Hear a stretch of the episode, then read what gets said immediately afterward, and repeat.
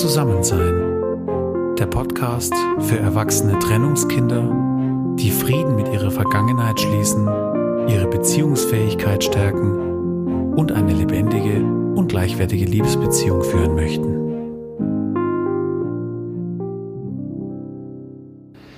Hallo und herzlich willkommen zu einer neuen Folge von Zusammensein. Ja, ich freue mich sehr, dass ich dir heute ein sehr empfehlenswertes Interview schenken darf. Und zwar ist es ein spannendes Gespräch, bei dem es unter anderem um schlafende Drachen geht, um innere Kinder, um schmutzige Brillen und um seelisches Recycling. Und über dem Ganzen steht die spannende Frage, lebst du eigentlich selber dein Leben oder lebt dein Leben dich? Und wir spüren dem Grund nach, warum du dir letztlich selbst den größten Gefallen und den besten Dienst tust, wenn du dich bewusst mit deinen eigenen Mustern und Prägungen auseinandersetzt. Mein Interviewpartner ist diesmal Peter Weinberger, der als Life- und Personality Coach in Zürich lebt und arbeitet. Und ich habe Peter selber auf einem seiner Workshops kennengelernt. Das war ein sogenannter Wohnzimmer-Workshop. Und den hat er zu dem Thema Muster und Prägungen und zum inneren Kind gehalten. Und während dieser drei Stunden, die wir da in dieser Gruppe mit ihm verbracht haben, war ich sehr begeistert und vor allem unglaublich beeindruckt, mit welcher Klarheit und Tiefe er diese Themen angesprochen und auch erklärt hat. Und ich habe gemerkt, dass es hier sehr viele Überschneidungen zu meiner eigenen Vision von Zusammensein gibt. Und so habe ich Peter in meinen Podcast eingeladen, damit du ebenfalls in den Genuss seiner Erfahrungen und seiner Impulse zu diesem Thema kommen kannst. In diesem Interview sprechen wir darüber, wie Muster und Prägungen überhaupt entstehen und welchen Einfluss die Beziehung unserer Eltern darauf hat. Es geht auch darum, inwiefern die Trennung der Eltern, eine äußerliche, aber auch eine innerliche Trennung, das spätere Beziehungsverhalten eines Kindes prägen kann. Wir sprechen darüber, was eigentlich unsere persönliche Realität filtert und wie wir damit umgehen können und warum Muster und Prägungen nicht in Stein gemeißelt sind und was wir tun können, um sie zu verändern, wenn wir merken, dass zum Beispiel diese Muster, die wir da erkennen, für eine lebendige Liebesbeziehung nicht dienlich sind.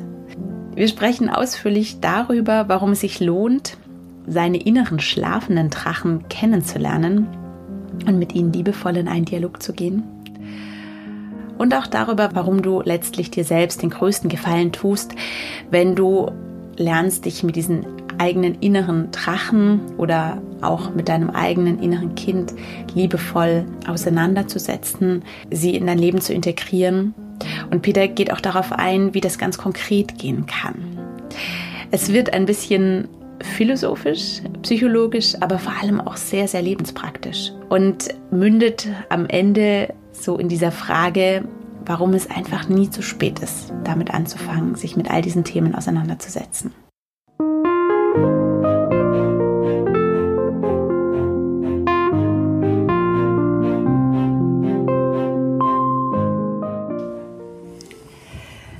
So, hallo lieber Peter. Ich freue mich ganz arg, dass du heute im Interview bei mir bist, bei Zusammensein. Und ja, freue mich jetzt riesig auf unser gemeinsames Gespräch. Und bevor wir, bevor wir starten, genau, möchte ich dich erstmal einladen, dass du dich ein bisschen vorstellst. Ja, gerne. Ja, mein Name ist Peter Weinberger. Ich bin 48 Jahre alt. Ich arbeite und lebe in Zürich als sogenannter Life- und Personality Coach. Ja, betreue sowohl private als auch geschäftliche Kunden in einem relativ breiten Spektrum an Themen. Privaten Kunden helfe ich zum Beispiel dabei, ähm, ihre, ihre Päckchen und ihre Steine aus dem Rucksack aus der Vergangenheit wieder auszuräumen. Ich helfe ihnen zum Beispiel auch beim Public Speaking Training, beim Bewerbungstraining und auch beim Finden ihres persönlichen Sinns. Das ist so ein bisschen, was ich für meine persönlichen Kunden mache und für meine Unternehmenskunden mache ich Teamcoaching und Workshops zum Thema Stress, zum Thema Kommunikation, zum Thema Effizienz. Also relativ breites Spektrum. Aber das macht den Job ja auch sehr spannend.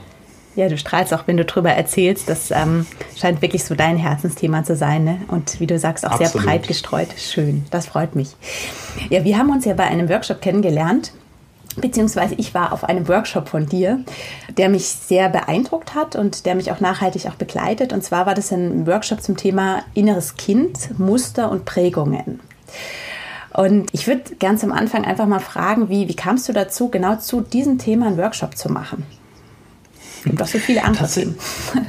Tats tatsächlich war das gar nicht meine Wahl, sondern ich habe diesen Workshop ja gegeben im Rahmen einer größeren Rundreise, wo ich eben auch so ein spezielles neues Workshop-Format, was ich jetzt so intern Wohnzimmer-Workshops nenne, ähm, ausprobiert habe. Und der Clou bestand tatsächlich darin, dass eben Privatpersonen in ihren privaten Räumlichkeiten auch Workshops organisieren für einen kleinen Kreis von Freunden und Bekannten. Wir wollten ja auch Corona-konform sein. Und ich habe diesen Gastgebern habe ich eine Liste mit meinen Themen, also die ich auch so in privaten und in geschäftlichen Workshops üblicherweise anbiete, zur Verfügung gestellt und habe ihnen gesagt, sucht euch doch bitte daraus eine Mischung von Themen heraus, über die ihr gerne einen zwei- bis dreistündigen privaten Workshop ausgerichtet hättet. Insofern war das in dem Workshop, in dem du zu Gast warst, war das gar nicht meine persönliche Wahl, sondern das war damals die äh, Wahl von, von unserer Gastgeberin Tina. So, mhm. Die hatte sich das ausgewählt. Also auf der Liste standen so 15 Themen zur Auswahl und sie meinte so die, genau die Kombination aus inneres Kind mhm. und Muster und Prägungen wäre eine schöne Kombination. Ist es ja auch definitiv. Warum? Oder andersrum gefragt, warum hast du trotz allem dieses Thema mit in diesen Blumenstrauß an Themenauswahl reingesteckt? Beim Thema inneres Kind, also für alle die, die das jetzt hören, die mit dem Konzept noch nicht so vertraut sind, das Modell und das Konzept vom inneren Kind geht davon aus, dass einfach die Kindheit als Lebensphase so extrem prägend auch ist, dass da so viele Ereignisse, so viele Botschaften, so viele Glaubenssätze auch ganz tief in unserem menschlichen Bewusstsein etabliert werden, dass uns diese Dinge, die dort entstanden sind in dieser Zeit, dass die uns teilweise ein ganzes Leben lang auch wirklich begleiten können. Und das macht auf der einen Seite klar, wie wichtig und wie bedeutsam die Kindheit als Phase auch ist, ähm, zeigt aber auch auf, dass vieles, was wir so allgemein als unsere Persönlichkeit abtun, gar nicht mal notwendigerweise unsere Persönlichkeit sein muss, sondern eben etwas, das wir erlernt haben, etwas, das uns eingeprägt wurde, etwas, das uns so intensiv vorgelebt oder vorgesagt wurde, dass wir es einfach als absolute Wahrheit akzeptiert haben. Da besteht so ein bisschen die Gefahr der Kindheit auch drin, gerade so in den Lebensalter zwischen 0 und 6, 7 Jahren. Man hinterfragt die Eltern ja nicht. Also das Bewusstsein, dass auch Eltern mal Fehler machen können, dass Eltern auch mal schief liegen können mit dem, was sie tun und was sie sagen, das erwacht ja erst viel später. Und das musste die Natur ja auch so einrichten, weil sonst hätten wir ja auch nicht überlebt. Also Kinder müssen ja praktisch ihren Eltern während der ersten Jahre quasi Gottstatus geben ähm, sonst würden wir ja nicht überleben. Mhm. Und das prägt sich eben wirklich so tief ein, dass es, ähm, ob das jetzt später Beziehungsmuster, ob das Kommunikationsverhalten, ob das eigene Wertesysteme und so weiter und so fort, egal worum es da geht, ganz viel geht dann wirklich auf die Kindheit zurück, weil wir das schon von den Eltern und dem Elternhaus so vorgelebt bekommen haben. Mhm. Und wenn man sich dieser Zusammenhänge bewusst ist, dann merkt man eben auch, ich kann das auch verändern. Also da sind die Dinge nicht so extrem in Stein gemeißelt, wie man vielleicht glaubt. Gut, wenn ich irgendeine Prägung aus der Kindheit loswerden möchte, ist das natürlich mit Arbeit verbunden, weil es hat ja auch schließlich Jahre gedauert, sie ins eigene Bewusstsein hineinzukriegen. Aber es ist möglich. Und wenn ich wirklich feststelle, es gibt Aspekte in meinem Leben, in meinem Verhalten, in meiner Persönlichkeit, die ich dort so nicht haben möchte, dann kann ich das abändern, wenn ich bereit bin, die Zeit und die Mühe zu investieren. Das ist auf jeden Fall ein Feld, auf das ich nachher noch sehr ausführlich ähm, eingehen möchte. Dieses Ändern, Abändern. Ich würde gerne am Anfang jetzt nochmal da stehen bleiben. Du hast ja auch gesagt, gerade diese Muster und Prägungen ins Bewusstsein zu holen letztlich. Also das heißt, wenn ich dich richtig verstehe, die Muster und Prägungen befinden sich in unserem Unterbewusstsein, oder?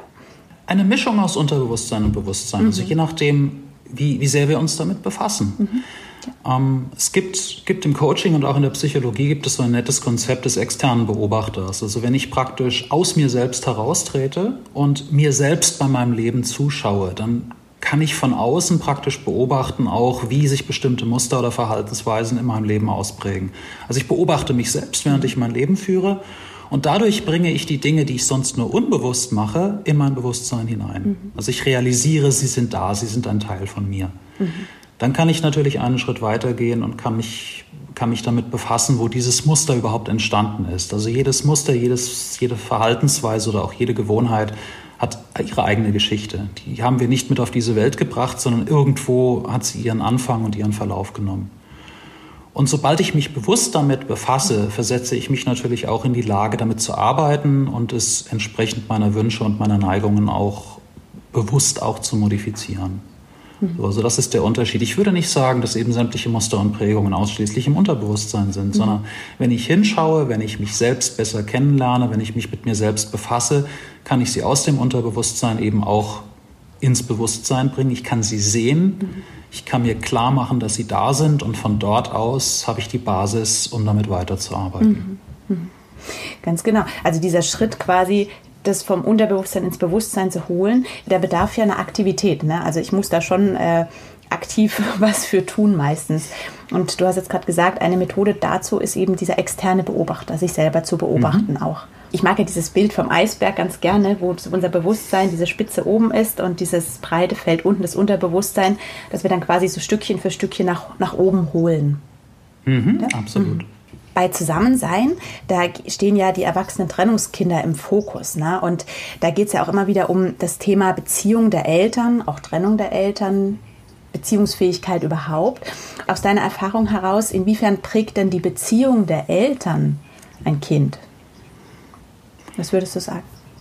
Ich würde sagen, dass die Beziehung der Eltern die Kinder extrem prägt, weil natürlich wir, die Kinder schauen sich natürlich alle möglichen Verhaltensmuster und auch Verhaltensstrategien, insbesondere von den Eltern ab. Und wie ich ja angedeutet habe, was die Eltern tun, wird in den ersten paar Lebensjahren des Kindes immer per se als richtig wahrgenommen.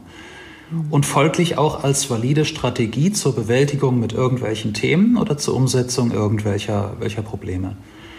Das heißt, wenn wenn Eltern sich viel streiten oder sich anschweigen oder anderweitig irgendwo auch ähm, so miteinander umgehen, also dass wenn, wenn viel gestritten wird, wenn es viel Stress gibt, also wenn viel negative Energie in der Luft liegt, dann bekommt das das Kind natürlich nicht nur voll mit, sondern es leitet möglicherweise als eigene Prägung, als eigenes Muster daraus ab, dass dies auch valide Verhaltensstrategien sind, um mit so, so einer Situation umzugehen. Und es ahmt diese Verhaltensmuster natürlich nach.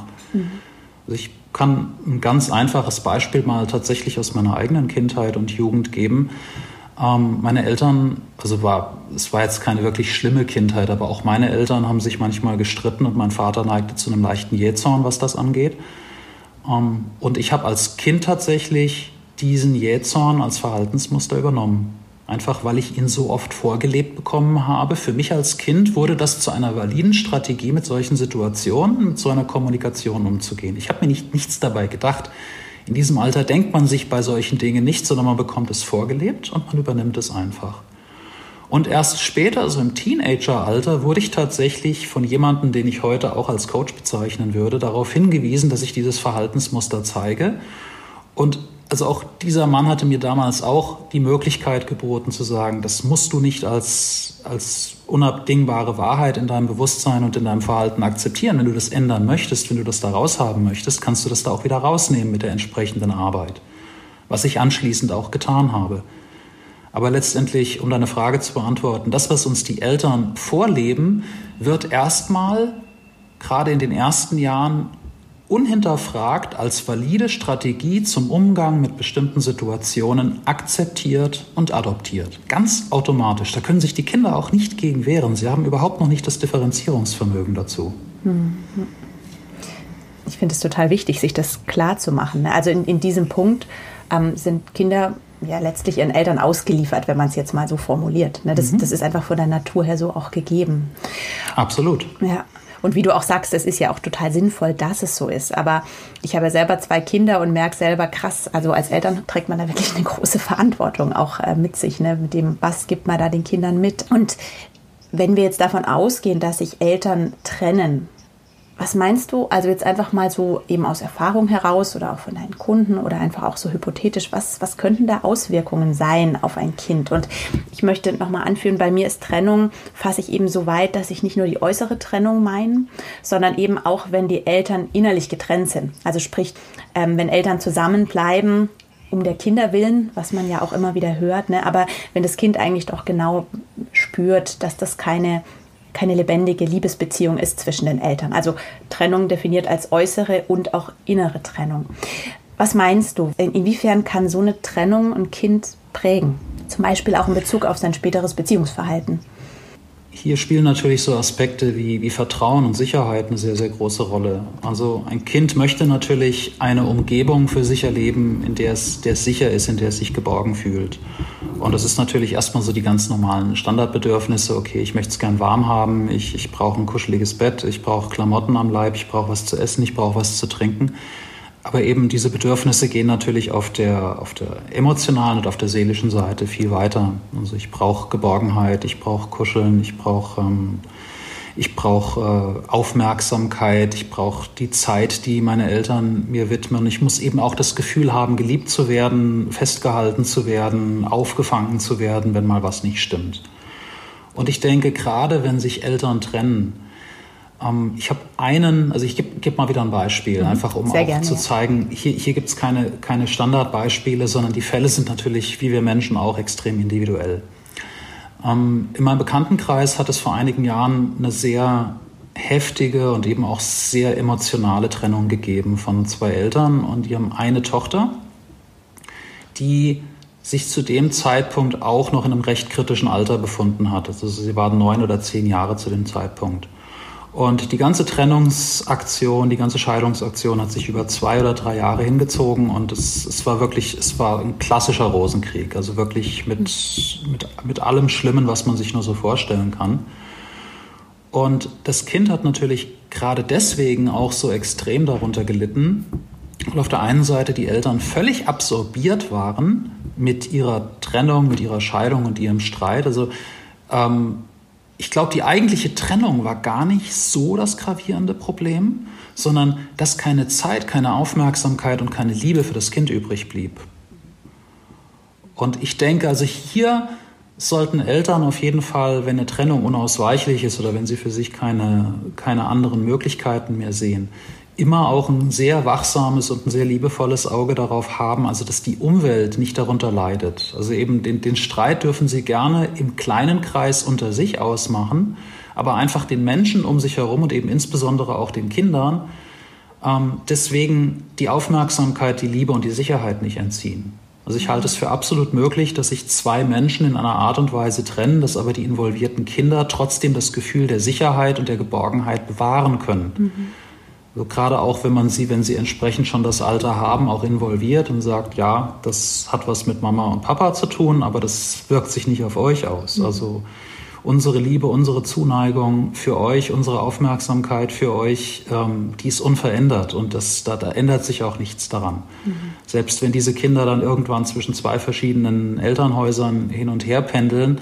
Also ich habe durchaus auch Fälle erlebt, wo sowas wirklich als, als sehr konstruktiv und als als sehr förderlich irgendwo auch gelebt und vorgelebt und vermittelt wurde. Und da kann ich auch bis heute nicht erkennen, dass die Kinder da jetzt irgendein größeres Trauma oder irgendeinen größeren Schaden von gelitten haben.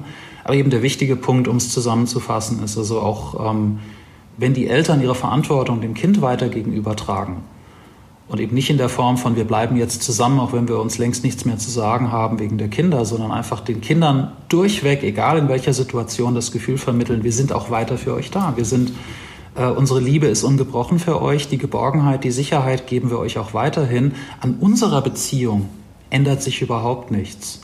Ich denke, dann bleibt eben auch die Welt des Kindes heil und dann entstehen eben auch keine Ängste, entstehen keine Vertrauensthematiken, Mhm. Und dann kann das Kind eben sein, sein ganz normales, geborgenes, sicheres Leben weiterführen unter leicht veränderten Vorzeichen. Mhm. Ja. Ja, das, was du jetzt so gerade erzählst, das ist auch so im Grunde die Quintessenz, was der bekannte Kinderarzt und Entwicklungspsychologe Remo Lago, der eben diese Bestseller Babyjahre, Kinderjahre und so geschrieben hat, mhm. hat auch ein Buch über die glücklichen Scheidungskinder geschrieben, auch unter entwicklungspsychologischen Aspekten. Und das ist im Grunde genau seine These, dass eben nicht die Trennung an sich das Problem ist, für das Kind, sondern wie damit umgegangen wird. Das verlangt viel von den Eltern ab, letztlich auch. Ich finde es schön, dass du auch diese positiven Beispiele zitieren kannst. Also es gibt definitiv Paare, Eltern, die das wirklich gut auch hinbekommen, wo dann einfach auch die Kinder mhm. unbeeinträchtigt sich fortentwickeln können. Das finde ich auch so wichtig, das immer wieder hochzuheben, dass es möglich ist. Und gleichzeitig finde ich es manchmal so traurig, wenn man sich so umschaut in der Gesellschaft, sieht man trotz allem immer wieder Beispiele, wie du jetzt selber ein drastisches Beispiel auch zitiert hast, dass es eben oft auch nicht funktioniert. Ähm, ich will das auch gar nicht werten, das sage ich hier immer wieder in meinem Podcast. Es geht mir jetzt überhaupt nicht um die Bewertung. Da merke ich selber als Mutter, werde ich da wirklich demütig. Es ist wirklich eine hohe Verantwortung. Aber wie gesagt, für mich ist diese These, dass tatsächlich da draußen relativ viele erwachsene Menschen rumlaufen, deren Eltern sich getrennt haben und wo eben diese Trennung nicht im Frieden stattgefunden hat. Ja, und jetzt eben diese Frage, wenn wir uns jetzt mal dieses Thema Beziehungsfähigkeit anschauen, ja, das ist ja immer das Interessante, diese Liebesbeziehung um heute, hier und jetzt, darum geht es ja meistens, ne? Ähm, mhm. wenn man da weiter einsteigen möchte. Und was meinst du, was könnte jetzt in so einem negativen Fall, welche Auswirkungen könnte das später dann haben auf die Liebesbeziehung? Auch ganz unterschiedliche Ausprägungen. Also ein großes Thema natürlich wieder die Fähigkeit zu vertrauen, zu lieben und sich hinzugeben. Mhm. Es ist natürlich auch immer eine individuelle Frage, welche persönliche Interpretation und Wertung das Kind aus der Situation für sich herausgezogen hat. Also im Coaching reden wir ja auch viel von Glaubenssätzen. Und ich gebe jetzt mal ein einfaches Beispiel. Also wenn das Kind aus der Trennungssituation seiner Eltern den Glaubenssatz für sich abgeleitet hat, es ist nichts sicher. Mhm. Es ist nichts von Dauer. Mhm. Es ist nichts, es, es hält nichts wirklich fürs ganze Leben dann wird sich dieser Glaubenssatz natürlich bewusst und unbewusst auch in die Beziehungen niederschlagen. So, das heißt, von so einem Menschen würde ich jetzt als Persönlichkeit erwarten, dass dieser Mensch niemals wirklich ganz tiefe und hingebungsvolle Beziehungen knüpft, sondern praktisch immer mit einem Fuß in der Tür stehen bleibt. So, weil ja im Hinterkopf einfach dieser Glaubenssatz sitzt, ja nichts ist für die Ewigkeit, nichts hält ewig, irgendwie früher oder später geht alles kaputt. Das heißt, diese Menschen bereiten sich mental und seelisch schon am ersten Tag der Beziehung darauf vor, dass diese Beziehung irgendwann nicht mehr existiert. Und das Perfide an diesem Muster ist natürlich, wenn man so einen Glaubenssatz verankert hat, ob es einem bewusst ist oder nicht, man arbeitet unterschwellig möglicherweise darauf hin, dass es irgendwann auch zerbricht. Zum, man zum Beispiel? Ja eigene, Wie könnte ja, man, man, man, möchte ja die eigene These bestätigt mhm. sehen. Man möchte ja den eigenen Glaubenssatz irgendwo auch belegen. Man möchte ja Recht behalten.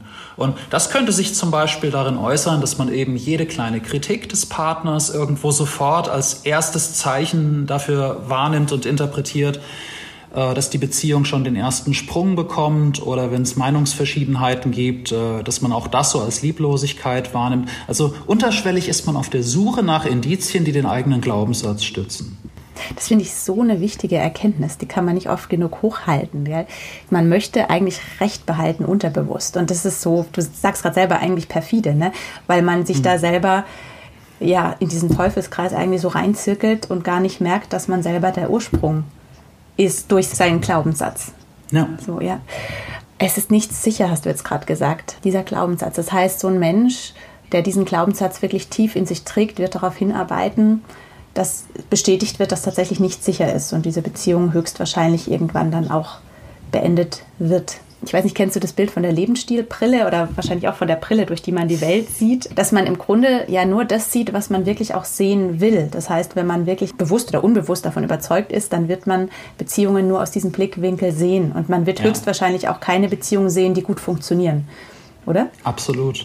Ähm, gerade wenn du das Thema Brille aufbringst, da möchte ich ganz kurz mal einen winzig kleinen Exkurs und ein, eine kleine Empfehlung aussprechen von, von einer Kollegin, die leider schon verstorben ist. Möglicherweise ist die auch den ein oder anderen Zuhörerinnen und Zuhörern bekannt. Äh, Vera F. Birkenbiel.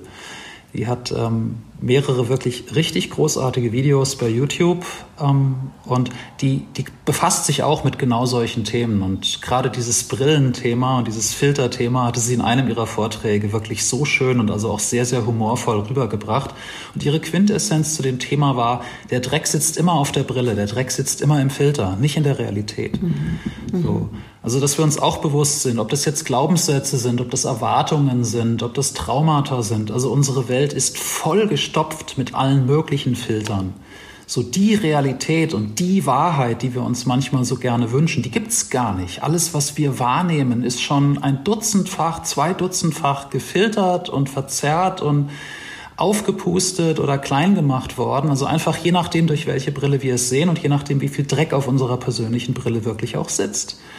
Und wenn man, wenn man sich dieses Bild auch vergegenwärtigt, zu sagen, ich möchte ein möglichst klares Bild haben, dann heißt natürlich die Aufgabe, werd dir erstmal mhm. bewusst, dass du ein Dutzend Brillen trägst und fang mal damit an, diese Brillen zu putzen. So. Also versuche dir wirklich klar zu machen, was filtert meine Realität? Mhm. So, erwarte ich etwas? Eben, habe ich Angst vor etwas? Bin ich durch etwas geprägt? Trage ich ein bestimmtes Muster mit mir herum? Habe ich eine bestimmte Gewohnheit, dass ich auf den gleichen Impuls immer auf die gleiche Art und Weise reagiere? Also, dass wir wirklich auch, dass wir ganz viele von diesen Filtern und ganz viele von diesen speziellen Wahrnehmungen mit uns herumtragen und Interpretationen. Mhm. Also das heißt, so im ersten Schritt wäre das, wenn wir jetzt bei dem Bild der Brille bleiben, ich muss erstmal wollen, ich muss erstmal hingucken wollen auf diesen möglichen Dreck. Und der zweite Schritt, da sind wir wieder bei diesem Beobachten, was du vorhin schon gesagt hast. Gell? Also mal so einen mhm. Schritt zurücktreten und sich selber beobachten. Das ist genau. nicht so einfach, oder? Kann man das lernen? Oder hast du da einen Tipp, wie man das wirklich praktizieren kann? Das, das ist wie beim Yoga, bei der Meditation oder beim Klavierspielen. Das ist wirklich eine Frage der Praxis. Mhm. So, und eben, dass man jetzt nicht ähm, einfach nur sagt, ich mache fünf Minuten täglich und dann gebe ich mich damit zufrieden, sondern dass man das wirklich auch in den Alltag integriert. Mhm. Mhm. Weil ich meine, mal, mal ganz allgemein und etwas unabhängig von unserem heutigen Podcast-Thema, ich finde, eine der eine der vornehmsten Aufgaben, die wir als Menschen haben, besteht unter anderem darin, uns selbst eben möglichst gut kennenzulernen und in der Folge eben auch lieben zu lernen. Mhm. Die beiden Dinge gehören für mich untrennbar miteinander zusammen. Also ich muss etwas von Grund auf kennenlernen, auch wirklich systemisch durch alle Ebenen hindurch, die mentale Ebene, die emotionale, die spirituelle, ähm, um es wirklich lieben zu können. Etwas, das ich nicht kenne, etwas, das ich nicht begreife. Und wenn ich begreifen sage, meine ich nicht, wie gesagt, rational. Die Rationalität ist ein nettes kleines Spielzeug und Werkzeug, aber wirklich echtes Verstehen, echtes Kennenlernen und echtes Begreifen spielt sich in meinen Augen viel mehr auf der Herz- und auf der Bauchebene ab als im Kopf. Mhm. Also wenn sie alle zusammenarbeiten, dann ist ein echtes und ein integriertes Kennenlernen auch wirklich möglich.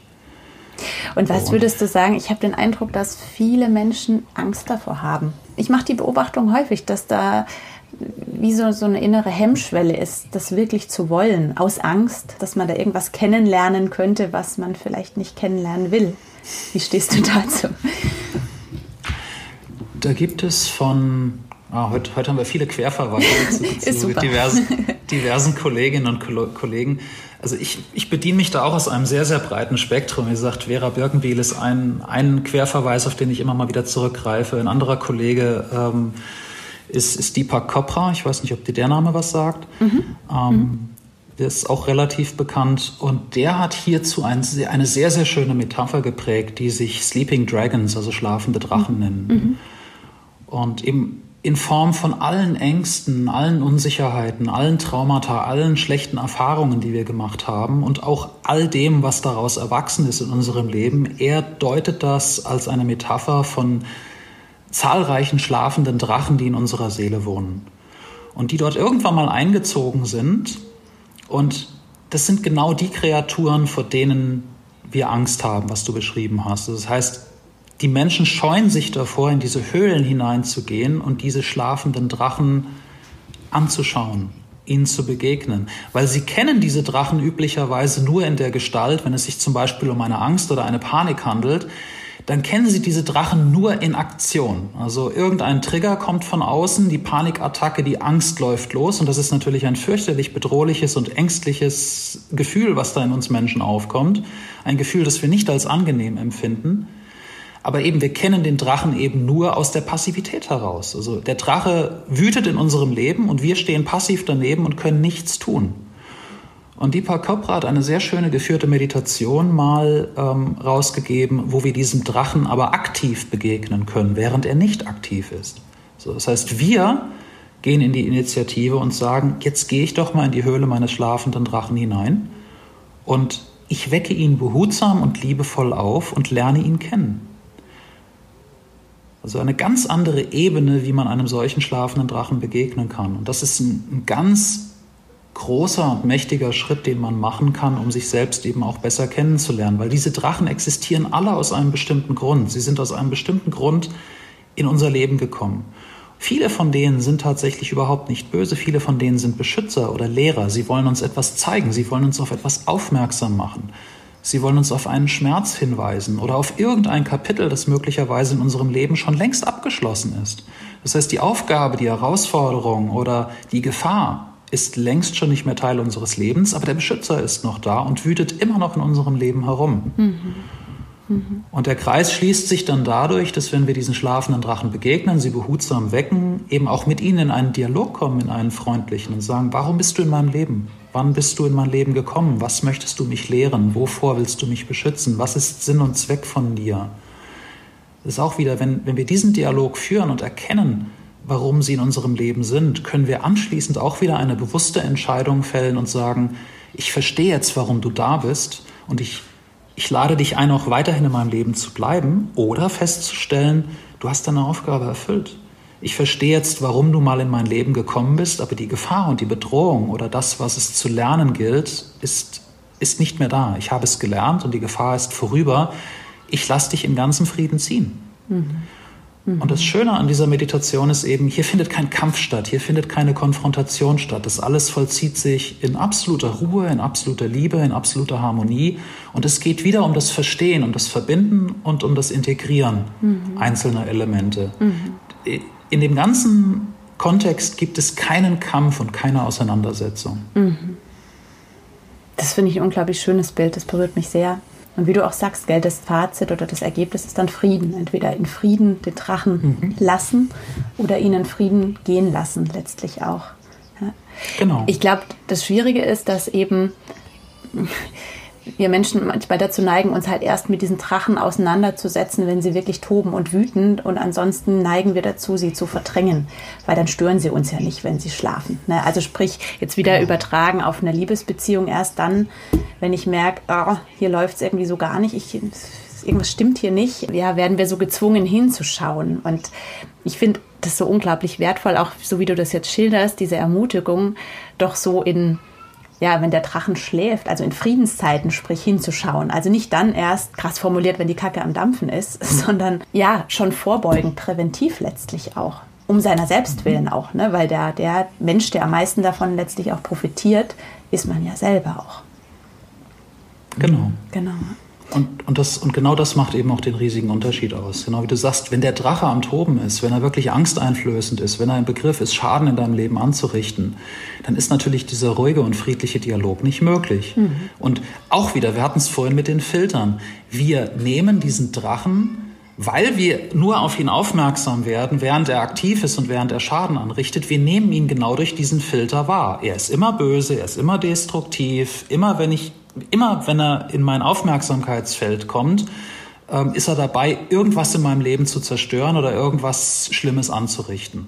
Aber das ist eine sehr einseitige Sicht auf die ganze Sache. Mhm. Und diese Sicht können wir auflösen, beziehungsweise um einige Dimensionen erweitern, wenn wir uns dem Drachen A bewusst nähern, mhm. zu einer Zeit, wo er nicht aktiv ist und das Ganze wirklich in einen Dialog verwandeln und zu fragen, warum bist du eigentlich da? Mhm. Und wann bist du in mein Leben getreten? Und vor welcher Bedrohung willst du mich schützen? Auch wieder der Filter. Ich sehe dich nicht mehr als den Bösewicht in meinem Leben an, sondern ich sehe dich als einen potenziellen Lehrer an, als einen potenziellen Beschützer, als jemanden, der, wenn ich nur genau genug hinschaue, Gutes möchte. Mhm. Also dem, dem es auch um mein Wohl geht mhm. und nicht darum, mein Leben möglichst kompliziert oder möglichst kaputt zu machen. Ganz genau psychologisch gesehen, gerade auch Ängste haben ja letztlich Schutzfunktionen. Ne? Und ähm, mhm. die haben uns ja lange Zeit vor etwas beschützt. Du hast es vorhin auch schon gesagt, ne? es ist so abgespeichert, obwohl eigentlich die Gefahr schon längst nicht mehr da ist, aber es ist trotzdem so tief drinnen ne? und deswegen so unglaublich befreiend. Ja, es ist letztlich eine Befreiung, ne? sich, sich denen auch zuzuwenden, liebevoll. Wir sind jetzt beim Bild vom, vom schlafenden Drachen. Wenn wir jetzt noch das innere Kind dazu holen, kriegen wir das auch noch in dieses Bild rein oder was würdest du sagen? Wir hatten es ja am Anfang ja. schon so ein bisschen gestreift, ne? das innere Kind. Was hat das jetzt damit zu tun? Ja, tatsächlich der Mechanismus, wie man einem inneren Drachen begegnet, auf die gleiche Art und Weise kann ich auch meinem inneren Kind begegnen. Mhm. So, also weil es hängt ja alles zusammen. Also wenn ich heute als Erwachsener traurig bin, ängstlich bin, wütend bin aus verschiedenen Dingen, es geht eben sehr oftmals zurück auf Erfahrungen, die das innere Kind gemacht hat.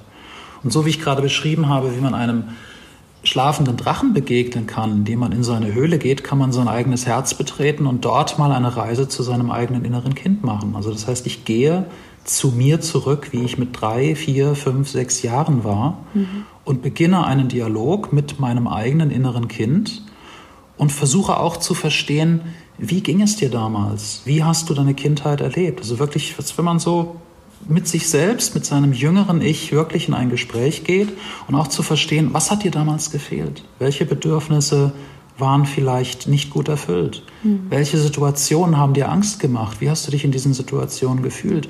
Wie bist du damit umgegangen? Welche Strategien hast du für dich gefunden, um zu überleben? Mhm. Also weil eben für so ein Kind sind auch Situationen, die wir als Erwachsener leichtfertig abtun, können in der Welt eines Kindes als absolute Existenzbedrohung auftauchen. Also wenn sich die Eltern anschreien und und äh, sich stundenlang nicht beruhigen, das kann für ein Kind, das das mitkriegt, kann das, kann das ein halber Weltuntergang sein. Mhm. So, also auch hier wieder machen wir als Erwachsene gerne mal den Fehler, das abzutun und so, ja, da ist ja gar nichts Schlimmes passiert. Weil wir einfach auch nicht in der Lage sind, die Welt dann durch die Augen des Kindes und durch das Herz des Kindes auch wahrzunehmen. Mhm. Und wer sich auf so einen Dialog einlässt, kann auch wieder sehr, sehr viel besser das eigene Wesen und die eigene Persönlichkeit ergründen und verstehen. Ich verstehe, was mein inneres Kind damals erlebt hat. War es glücklich, war es zufrieden? Hat es sich sicher und geborgen gefühlt? Hat es all die Bedürfnisse erfüllt bekommen, die ihm als Kind eben auch wichtig waren? Und der, der Kreis schließt sich auf eine ganz, ganz schöne Art und Weise.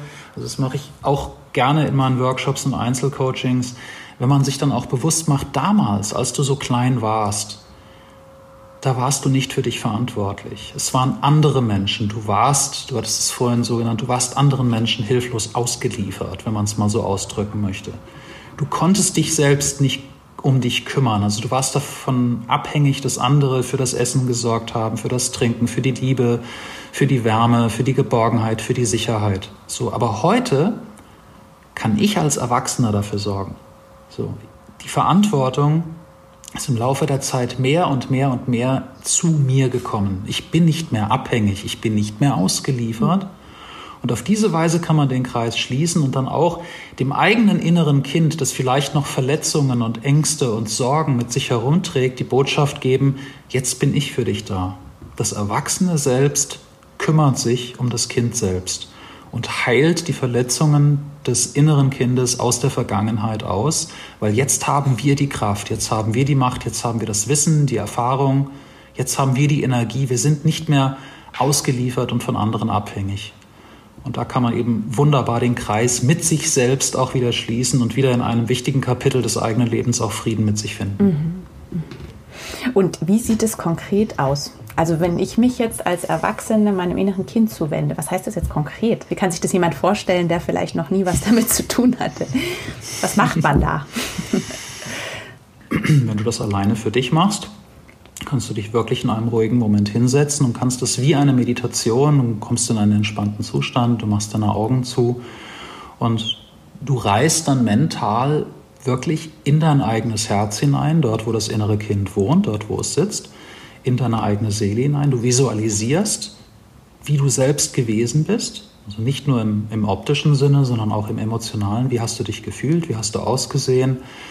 Fängst erstmal damit an, dich als Kind wirklich so in typischen Situationen, wie hast du beim Spielen ausgesehen, beim, beim Toben draußen, wie war das, als du in der Schule gesessen hast, wie, welche Menschen waren um dich herum, auch in die Situation hineinzuspüren. So, wie habe ich mich gefühlt? Habe ich mich sehr lebendig beim Toben gefühlt? Äh, Gab es Haustiere zu Hause irgendwie, an die ich mich irgendwie ins Körbchen gekuschelt habe? Oder, oder, oder. Also einfach mal so ein Querschnitt von, wie war das als Kind? Wirklich mal in diese Zeit mental und emotional zurückgehen und das zu visualisieren. Und dann, wie ich sagte, anzufangen, mit sich selbst dieses Zwiegespräch zu führen. Also praktisch das kleine Kind auf sich aufmerksam zu machen, es zu sich zu rufen, sich bekannt zu machen und also zu sagen, hier, ich bin dein erwachsenes Ich, du bist das Kind Ich, ich würde dich gerne etwas besser kennenlernen, ebenso ähnlich wie wir es bei den schlafenden Drachen schon mhm. hatten. Und dann wirklich in einen interessierten und offenen Austausch zu gehen. Wie, wie geht es dir? Was hast du erlebt? Was, was fehlt dir? Was hat dir damals gefehlt? Was hättest du dir erhofft? Was hättest du dir erwünscht? Was hättest du dir erträumt? Was für Schmerzen hast du erlebt und erlitten? So, was, wie bist du damit umgegangen? Welche Strategien hast du entwickelt, um das zu überleben? so, um damit klarzukommen. Und dann antwortet das Kind entsprechend und offenbart, was es erlebt hat, wie es das erlebt hat, wie es damit umgegangen ist. Und daraus entstehen ganz automatisch dann auch die Erkenntnisse, die man auf das Erwachsenenleben auch reflektieren kann. Okay, dieses Bedürfnis habe ich immer noch. Oder dieses Bedürfnis habe ich komplett abgestellt. Also ein gutes, gutes Beispiel ist eben, wenn einem Kind ähm, sehr viel Aufmerksamkeit ähm, also nicht, nicht, nicht gegeben wurde. Also das Kind hatte ein großes Bedürfnis nach Aufmerksamkeit und bekam aber nicht viel. Dann gibt es üblicherweise zwei Verhaltensmuster, die sich bei einem Erwachsenen ausprägen können. Also entweder ist überbetont, also der, der Erwachsene überbetont dieses Bedürfnis und ist dann in seinen Verhaltensmustern so, dass er ganz viel Aufmerksamkeit aus ganz vielen Lebensbereichen auf sich ziehen mag, also auch von ganz vielen Menschen eben ganz viel Aufmerksamkeit haben möchte. Die Strategie kann aber auch sein, dass man sich damit abfindet, okay, Aufmerksamkeit gibt es gar nicht. Also die, die gibt es so selten und so unsicher und so sporadisch. Ähm, ich versage mir dieses Bedürfnis generell. Und ähm, ich ich lerne einfach damit zu leben, dass es das nicht gibt. Mhm. Aber dann hören diese Menschen also auch, die fallen teilweise komplett ins Gegenteil und hören dann auch teilweise komplett auf, nach Aufmerksamkeit zu suchen. Sie entziehen sich der Gesellschaft anderer Menschen und sagen einfach, ich brauche euch nicht mehr, ich bin mhm. nicht mehr abhängig von eurer Aufmerksamkeit. Mhm. Das ist auch wieder so ein Schutzmechanismus, ne? Genau. Um, um letztlich nicht verletzt zu werden oder nicht schon wieder erleben zu müssen, dass das Bedürfnis nicht erfüllt wird. Ja, mhm. und das ist auch eine wichtige Erkenntnis in diesem ganzen Kontext. Ganz vieles, was wir tun, sind eben genau Strategien, um uns eben Schmerzen zu ersparen, um unser Überleben zu sichern und einfach mit den gegebenen Rahmenbedingungen bestmöglich und harmonisch umzugehen. Hm, ganz genau. Und wir haben ja als Kinder diese Strategien trainiert und auch wenn sie vielleicht von außen betrachteten negativ sind oder ja schwierig, sind sie doch die Strategien, die wir kennen. Es ist wirklich auch so ein, so ein bewusst machen, schauen, auch ist zum Beispiel so eine Strategie dienlich, finde ich zum Beispiel bei uns auch immer das Thema für eine erfüllte Liebesbeziehung, für eine gleichwertige Liebesbeziehung ermöglicht diese Strategie mir diese oder schaffe ich vielleicht dadurch unbewusst dagegen? Und wenn ja, dann aber auch diese Strategie zu verändern oder umzutrainieren. Mhm, absolut. Mhm.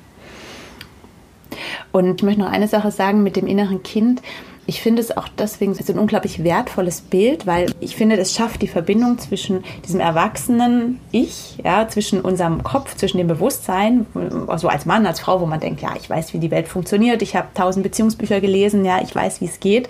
Und dann aber diesen, diesen inneren Prägungen, diesen kindlichen Anteilen, die ja nicht immer per se verletzt sein müssen, aber eben oft auch verletzte Anteile haben. Und wie du das auch sagtest mit diesem wütenden Drachen, ähm, unser inneres Kind spricht in unserem Leben schon kräftig rein und zwar eben in Konfliktsituationen. Ja, das sind ja diese Situationen, das kennt vielleicht jeder von uns, wenn man dann merkt, krass, jetzt tobt der andere und da steht jetzt kein, das ist keine erwachsene Frau mehr, das ist jetzt gerade echt ein kleines Mädchen, egal ob sie mhm. jetzt 40 oder 60 ist, aber das ist weit entfernt von der erwachsenen Frau. Und in so Momenten, da kommt es ja so raus, ne, dieses innere Kind, da kann man es sehr schön mal beobachten auch. Und was ich halt eben so wichtig finde bei diesem Bild, dass es uns hilft, als Erwachsene diesen Anteil zu integrieren, wie du sagst, ne, diesen, diesen Anteil anzunehmen, ihn nicht abzutun und uns nicht so überheblich darüber zu stellen und zu sagen, hab dich nicht so. Ja, wie man das vielleicht mhm. mit den eigenen Kindern auch geneigt ist, manchmal zu tun, so aber auch mit sich selber in, in seinen inneren Prägungen. Ja, deswegen finde ich das so unglaublich wertvoll auch. Ja. Ja, absolut. Und mhm. vor allem dieser Aspekt, also die Integration des inneren Kindes, die Integration von, von schlafenden Drachen, ähm, ist ich finde, ich find das Schöne an dem ganzen Coaching-Thema und auch der ganzen Coaching-Disziplin ist, dass die Dinge immer so extrem ineinander greifen.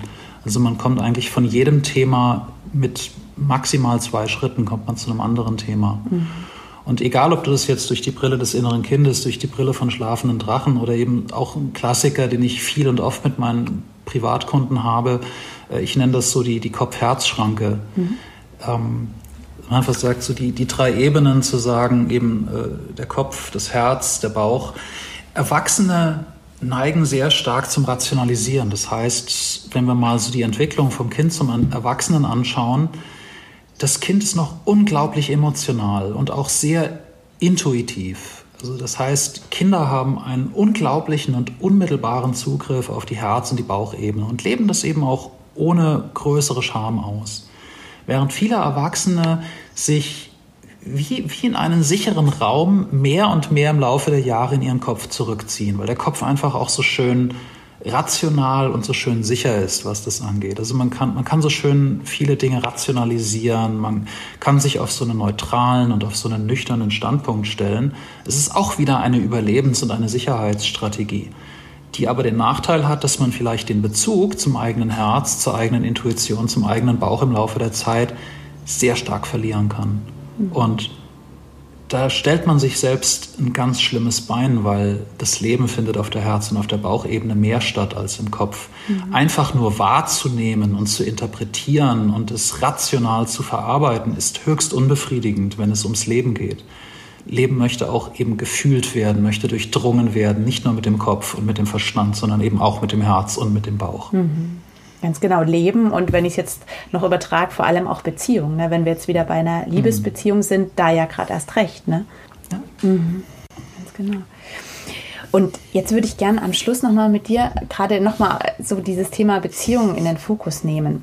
Wenn wir so von Beziehungsfähigkeit an sich sprechen, wie würdest du Beziehungsfähigkeit für dich definieren? Was macht die aus? Wenn ich es auf einen Satz runter reduzieren müsste, dann würde ich sagen, es ist ähm, die Fähigkeit zur absoluten Hingabe. Mhm. Also wirklich auch mhm. dieses sich komplett in etwas hineinfallen zu lassen, die Fähigkeit, komplettes Vertrauen zu haben, sich mit Haut und Haaren wirklich auf etwas einzulassen, eben ohne Netz und Sicherheitsboden und eben ohne einen Fuß in der Tür stehen zu lassen sondern wirklich die Fähigkeit der absoluten Verbindung und der Hingabe. So. Mhm. Wenn, wenn das gegeben ist, also wenn, wenn Menschen wirklich dazu in der Lage sind und das eben auch wollen, dann denke ich, ist das ein ganz stabiles Fundament für, für die Beziehungsfähigkeit. Also wir hatten es ja mhm. vorhin auch, Beziehung baust du dir auch nicht rational im Kopf zusammen. Beziehung hat etwas mit Verbindung, hat etwas mit Gefühl, hat etwas mit Hingabe, hat auch etwas mit Verletzlichkeit zu tun. Also auch die Fähigkeit, sich selbst verletzlich zu machen und das eben auch zu wollen, sich jemand anderem wirklich zu öffnen. Und dazu mhm. gehört eben auch ein starkes Interesse am anderen Menschen. Also eben nicht nur die eigenen Bedürfnisse zu befriedigen, sondern also ich meine, jeder, der wirklich schon mal von Grund auf geliebt hat, weiß auch, ähm, es ist diese Mischung aus, ich bin in völliger Glückseligkeit und bin aber auch getrieben davon, den anderen möglichst glücklich machen zu wollen. Also da, da schließt sich dann der Kreis einmal komplett zu sagen, ich, ich bade selbst in totale, totaler Glückseligkeit und bin ganz tief motiviert, eben dem anderen Menschen auch ganz viele freudvolle Momente zu verschaffen. Also wirklich ähm, auch interessiert zu sein, was genau sind deine Bedürfnisse, was, was genau sind deine Wünsche, wie kann ich dazu beitragen, dass es dir gut geht, dass du dich wohlfühlst, dass du dich geliebt fühlst, dass du dich geborgen fühlst. Diese Einheit, mhm. das ist für mich das Fundament von einer Beziehungsfähigkeit. Auch ähm, in der Ego wirklich nur zu einem ganz kleinen Anteil etwas zu suchen hat. Wobei ich auch hier warnend sagen muss, auch da gibt es Menschen, die es völlig übertreiben, also die es dann auch schaffen, zwar alles für den anderen zu tun, sich aber selbst dabei zu vergessen. So, und die beiden Elemente möchten immer schön ausbalanciert sein, auch in einer Beziehung. Also in einer Bezie eine Beziehung heißt nicht, sich aufzugeben oder für den anderen den ganzen Tag Opfer zu bringen, sondern eine schöne, lebendige Beziehung heißt eben auch so, dass diese Aspekte von ich, du und wir hervorragend ausbalanciert sind. Nichts und niemand kommt in einer guten Beziehung zu kurz. Da müssen keine Opfer mhm. gebracht werden, sondern das, was das, was getan wird, wird einfach aus einem ganz natürlichen und aus einem ganz liebevollen Flow heraus getan. Das ist eine wunderschöne Definition, die du gerade uns geschenkt hast. Vielen Dank, Peter. Gerne. Ich habe mir jetzt gerade so vorgestellt, wenn wir jetzt nochmal unser erwachsenes Trennungskind vom Anfang bringen, das diesen Glaubenssatz hat, es ist ja nicht sicher. Wenn das sich jetzt quasi, diese Definition, das, was du jetzt gerade erzählt hast, über Beziehung anhört, ja, ich stelle mir jetzt gerade einfach da sich jemand vor, der, der sehr kritisch dich anguckt und sagt, Peter, das klingt ja wunderschön, gell? Aber hey, es ist nicht sicher. das, ähm, ich würde es ja gern leben, aber wie soll ich das denn schaffen? Ich kann das gar nicht irgendwie. Was, was würdest du dem mitgeben? Dem oder derjenigen würde ich wahrscheinlich das Buch von Peter Lauster empfehlen. Äh, Liebe Psychologie eines Phänomens. Ähm, in, in dem genau eben solche Fragen ihm auch gestellt und beantwortet werden mein, auch unter philosophischen Gesichtspunkten, klar, man kann auch philosophisch und spirituell argumentieren. Natürlich ist nichts sicher, weil ich meine, das ist irgendwie ein Kerncharakteristikum des Lebens. Aber das muss man nicht als Bedrohung wahrnehmen, sondern einfach, es ist deswegen nicht sicher, weil auch nichts von absoluter Beständigkeit ist, beziehungsweise alles ist in immer einem Aufbau und einem Werden und Vergehen begriffen. Also man muss den Zeitstrahl nur lange genug machen, dann ist auch diese Erde hier irgendwann wieder zu Staub zerfallen. So, also von, von dem her, ähm, die, die endlose Sicherheit und Beständigkeit gibt es sowieso nicht.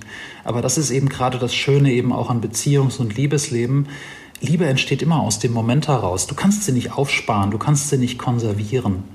Und die Sicherheit besteht darin, dass wir selbst eine Entscheidung treffen können, dass wir das möchten. Also, dass wir jeden Morgen, wenn wir neben unserem Partner oder neben unserer Partnerin aufwachen, dass wir wieder eine bewusste Entscheidung treffen, ja, ich möchte diesen Menschen auch heute wieder und weiter lieben. Mhm. Also, das Ganze wirklich auch als etwas Gegenwärtiges, als etwas, das nichts mit der Vergangenheit oder der Zukunft zu tun hat, ähm, sondern wirklich als etwas, das immer aus einem Moment und aus einem Flow heraus entsteht ähm, wenn wir das so auffassen können, wenn wir das so begreifen, dann verliert auch diese Angst ihre Macht über uns, dass wir uns irgendwelche scheinbaren Sicherheiten schaffen müssen oder eben, dass wir den Glaubenssatz mit uns herumtragen. Es ist ja eh nicht sicher. Also warum soll ich in irgendetwas investieren, was sowieso nicht sicher ist?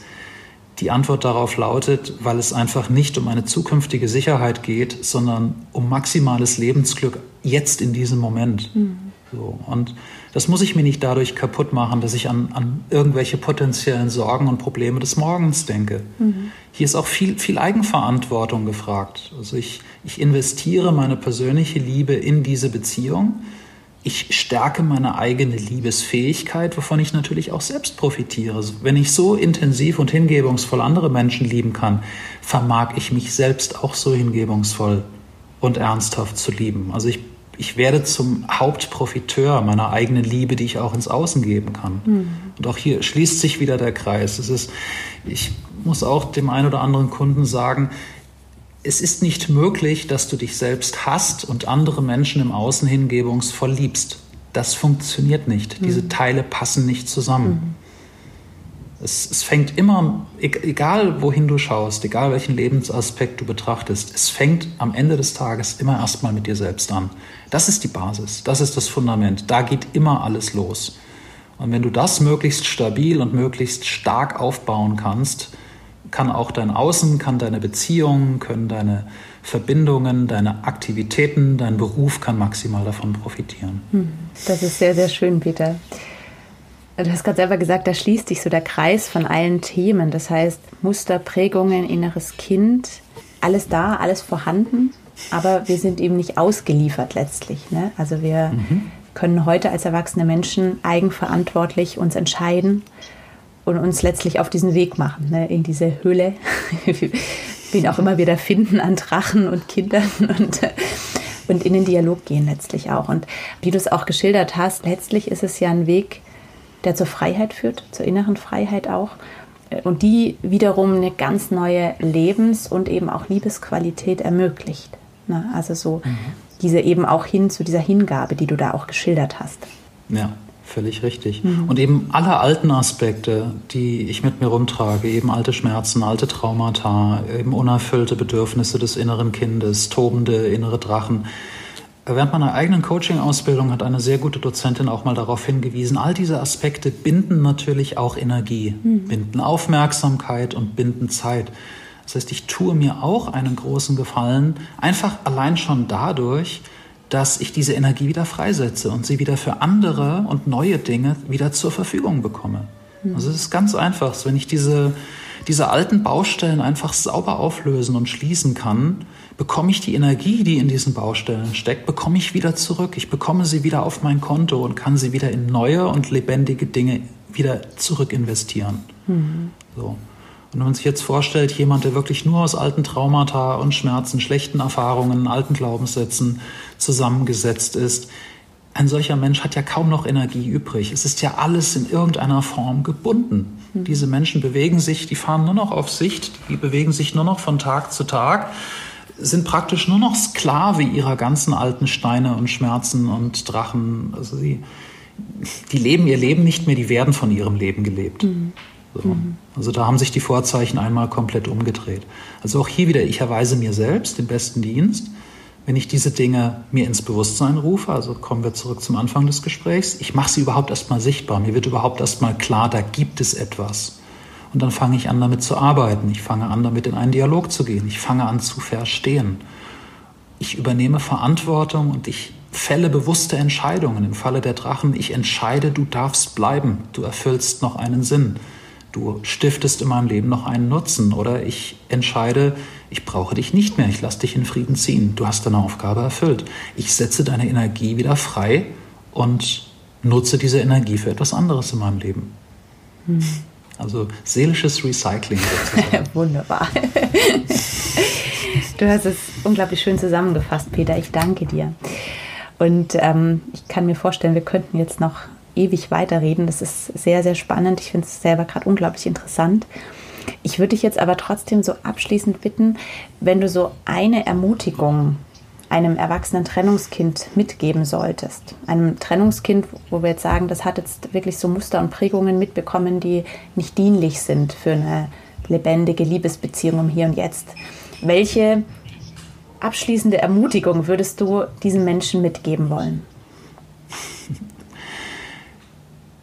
Dass wir letztendlich auf nichts endgültig festgelegt sind. Also natürlich, Steine können in den Rucksack reinkommen, Ketten können sich um unsere Füße legen, aber es gibt nichts, was wir nicht aus diesem Rucksack wieder rausräumen können. Es gibt keine Kette, die wir nicht wieder auf, aufschließen können.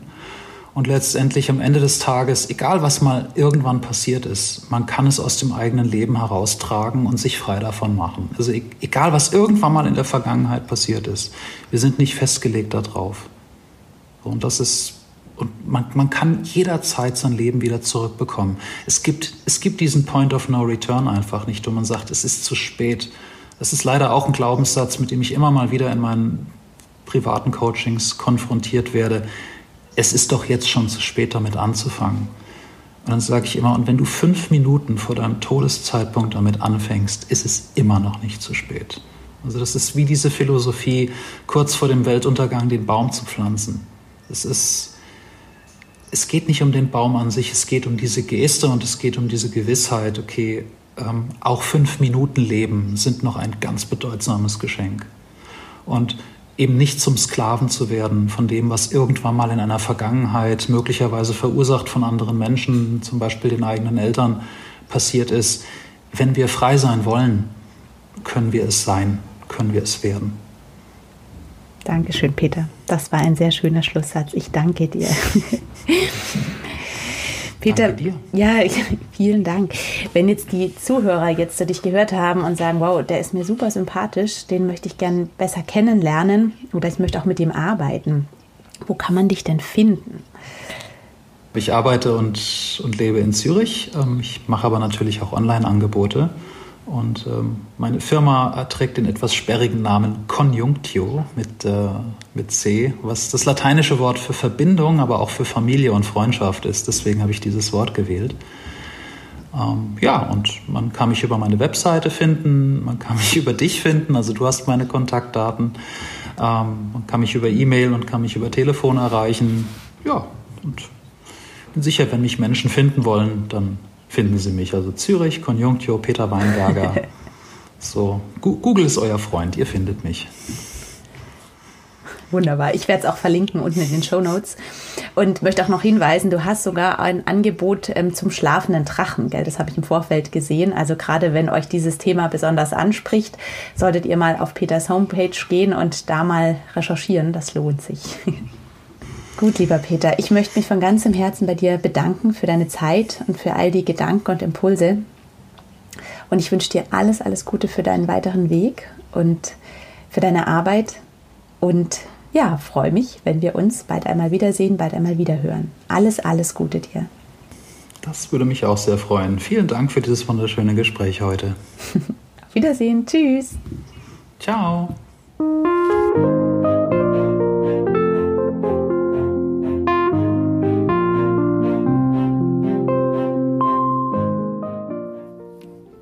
Ich freue mich sehr, dass du dir das Interview angehört hast und hoffe, dass es dich genauso berührt und auch inspiriert hat wie mich. Es begleitet mich sehr, seitdem ich es geführt habe. Und ich schöpfe immer noch aus diesen wertvollen Gedanken, die Peter uns darin mitgegeben hat. Ja, wie gesagt, wenn du Peter näher kennenlernen möchtest, dann schau in die Shownotes rein. Ich verlinke hier seine Homepage, seine Website. Du findest ihn auch auf Instagram. Ja, und natürlich freue ich mich auch, wenn du meinen Podcast äh, likest und dieses Interview auch weiterempfiehlst. Wie gesagt, ich denke gerade dieses Interview ist jetzt nicht nur speziell für erwachsene Trennungskinder, sondern ist eigentlich eine Basisarbeit für ja jeden Menschen, der wirklich sich wünscht, sein eigenes Leben zu leben und nicht mehr nur zu funktionieren und nicht mehr nur von außen gelebt zu werden. Und da finde ich einfach diese Gedanken von Peter unglaublich ermutigend und inspirierend und auch befreiend. Ja, wenn du heute zum ersten Mal ähm, in diesen Podcast überhaupt reingehört hast, möchte ich dich auch einladen, dir zumindest die ersten vier Folgen anzuhören, weil ich in diesen vier Folgen die Basis lege für diesen Hintergrund von Zusammensein, was da eigentlich meine Vision ist, was mein Ziel ist, wer ich eigentlich bin und was in diesem Programm enthalten ist. Und dazu möchte ich dich heute einfach nochmal einladen. Ich wünsche dir jetzt ein friedvolles Wochenende ich sende dir einen ganz lieben Gruß und dann freue ich mich auf nächste Woche. Deine Jenny.